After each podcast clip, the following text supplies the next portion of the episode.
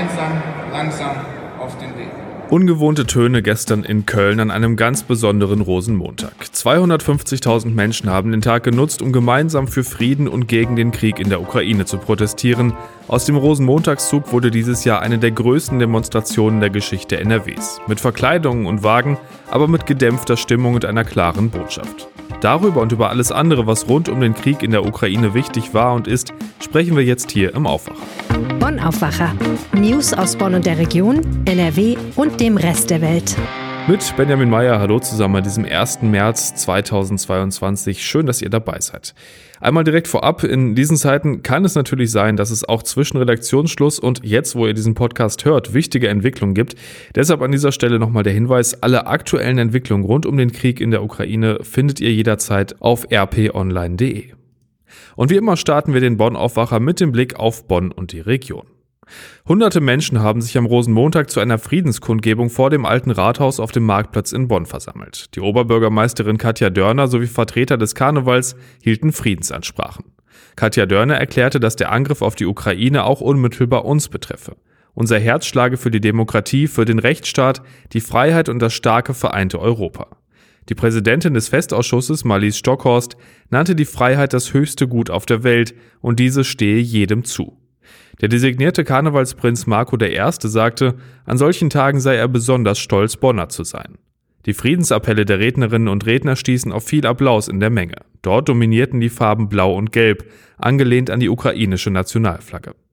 Deutlich mehr Menschen als sonst kamen mit blauen und gelben Perücken, Jacken und Schals. Prinz und Bonner verteilten rote Clownsnasen an die Menge. Viele Jecken waren zuvor von der Bonner Altstadt bis zum Marktplatz gezogen. Auf viel Musik und größere Aktionen wurde aus Gründen der Solidarität mit der Ukraine verzichtet, sagte Festausschussssprecher Simon Schmid. Mehr als ein halbes Jahr nach der Flut im Ahrtal hat die Landesregierung eine Zwischenbilanz zu Schäden und zum Stand des Wiederaufbaus gezogen. Auf rund 120 Seiten listet das Mainzer Innenministerium auf, was bislang im Ahrtal bereits geschaffen worden ist. Rund 42.000 Menschen waren dort von der Flutkatastrophe betroffen, 134 Menschen starben und nahezu 800 wurden verletzt. Mehr als 9000 Gebäude wurden zerstört oder stark beschädigt. Die materiellen Schäden an privatem Eigentum und öffentlicher Infrastruktur wurden in Rheinland-Pfalz auf bis zu 20 Milliarden Euro geschätzt. Durch die Naturkatastrophe wurden an der A mehr als 8000 Gasnetzanschlüsse unterbrochen. Im Dezember 2021 konnte die Gasversorgung bis zu den Haushalten wiederhergestellt werden. Beteiligt daran waren Partner und Helfer aus ganz Deutschland. Die Flut hatte auch großflächig Stromleitungen und Verteilerstationen zerstört. Rund 65.000 Haushalte waren zeitweise von der Stromversorgung abgeschnitten. Daher wurden in großer Zahl Provisorien eingerichtet. Seit August ist die Stromversorgung daher zumindest provisorisch wiederhergestellt. In den meisten A-Gemeinden konnte die Versorgung mit sauberem Trinkwasser bis zum Herbst erreicht werden. Bis Ende des Jahres wurden rund drei von vier Haushalten wieder an Kläranlagen angeschlossen. Trotz aller Bemühungen gab es viele Menschen, die im Winter nicht in ihren Haushalten leben konnten. Deshalb wurden unter anderem Ferienwohnungen als Ausweichquartiere angeboten. Bad 9a Ahrweiler, Sinzig, Grafschaft und die Verbandsgemeinde Altena haben außerdem Tiny Houses und Wohncontainer errichtet, die als vorläufige Unterkunft dienen.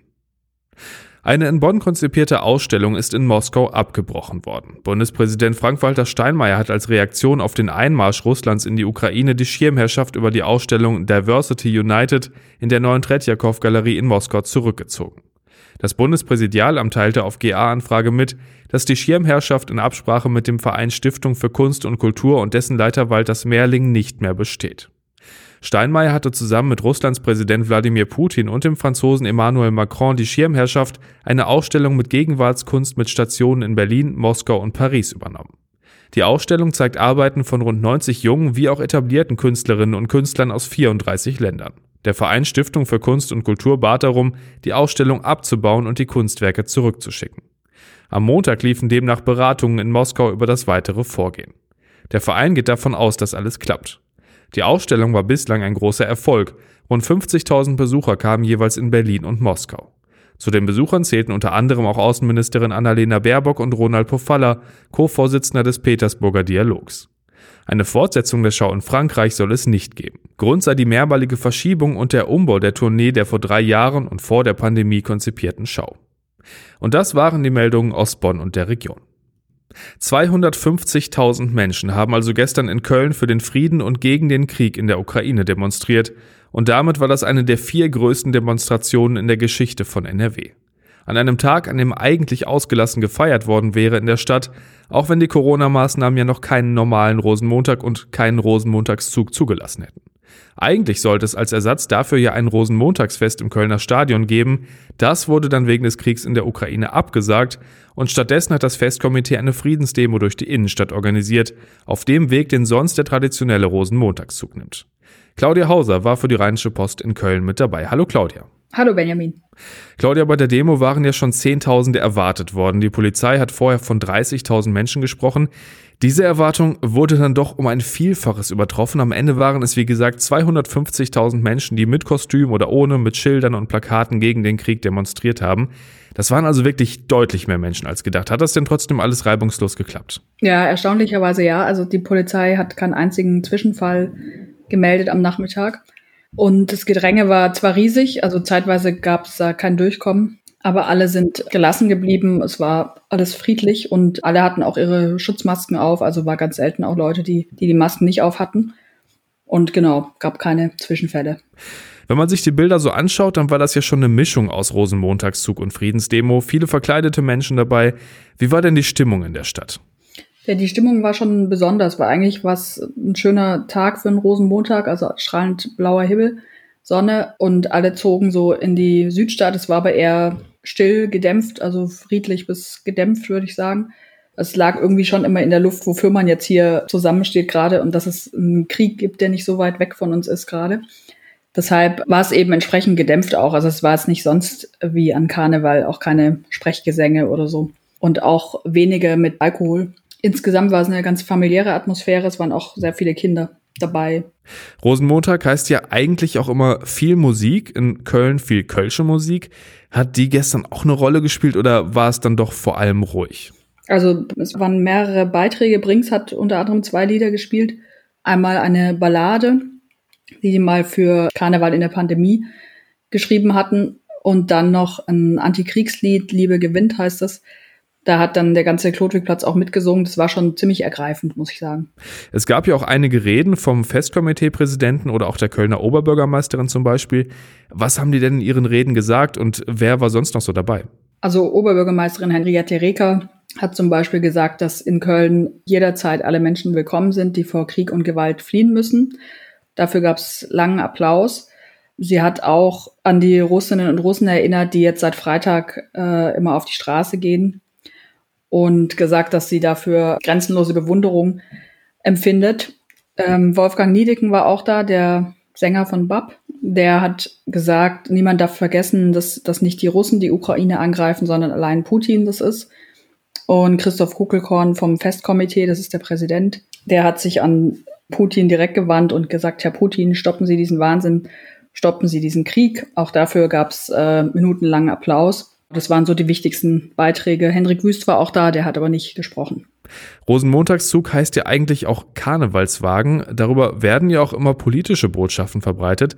Gab es die gestern denn auch? Ähm, die gab es auch. Also es gab vorneweg, ähm, als der Zug sich dann in Bewegung gesetzt hat, einen einzigen Wagen, ähm, weil man schon klar machen wollte, dass es jetzt kein, äh, kein Rosenmontagszug ist, sondern eine Demo.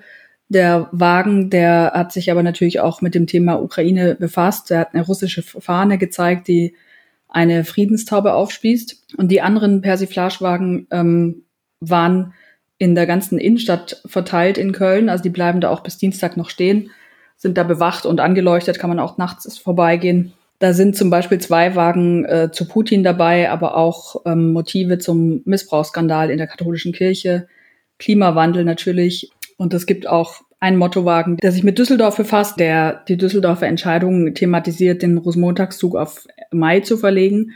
Für die Karnevalisten in Köln, Aachen und Bonn war das ein Unding. Also erstens, weil sie das als Alleingang empfunden haben aus Düsseldorf und zweitens, weil sie sagen, dass Karneval nicht irgendein Party-Event ist, das man beliebig verschieben kann.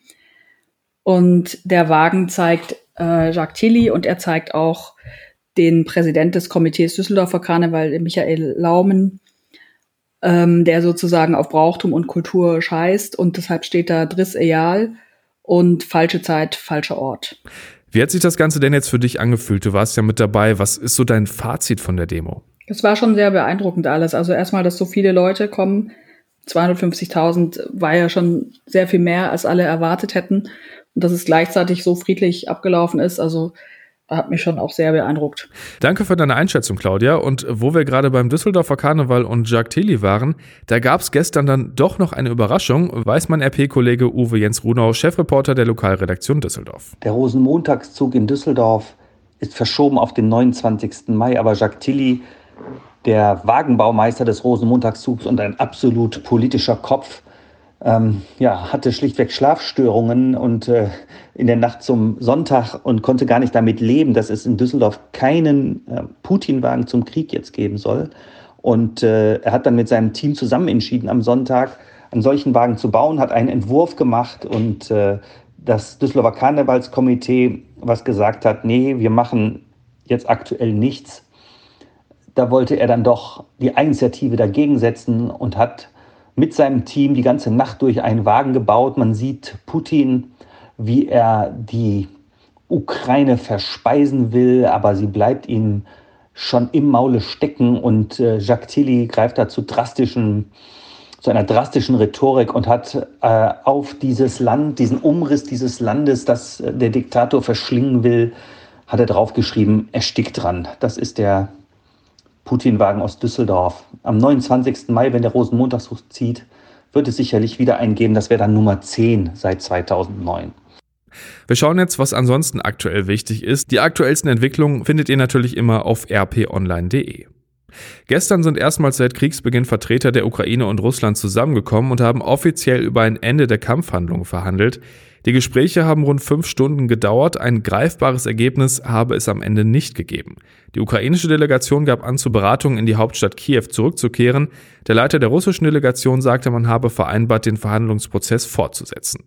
Trotz der sogenannten Friedensgespräche liefen die russischen Angriffe weiter. Am Abend wurden Explosionen und Einschläge unter anderem aus Kiew gemeldet. Am Abend hat die EU neue Sanktionen gegen russische Oligarchen aus Putins engstem Umfeld umgesetzt. Damit werden unter anderem Vermögenswerte eingefroren und die Reisefreiheit der betroffenen Personen eingeschränkt. Auch aus dem Sport gibt es immer mehr Reaktionen auf den russischen Einmarsch.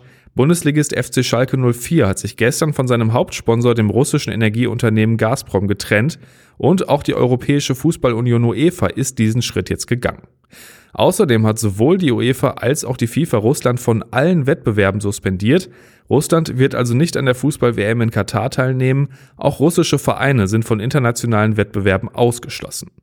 Auch das Internationale Olympische Komitee IOC hat den Verbänden und Ausrichtern von Sportveranstaltungen empfohlen, alle russischen und belarussischen Sportler und Funktionäre auszuschließen. Auch heute wird es viele Treffen und Gespräche rund um den Krieg in der Ukraine geben. Bundeskanzler Olaf Scholz trifft sich mit dem Premier von Luxemburg und mit der Präsidentin der Europäischen Zentralbank. Im Mittelpunkt dürfte dabei die Lage auf den Finanzmärkten und die Frage nach Möglichkeiten für eine weitere internationale Isolierung des russischen Präsidenten Putin stehen. In Polen kommen die Außenministerinnen und Minister von Polen, Deutschland und Frankreich zusammen. Außerdem ist Vizekanzler und Wirtschaftsminister Habeck zu Gesprächen in der US-Hauptstadt Washington.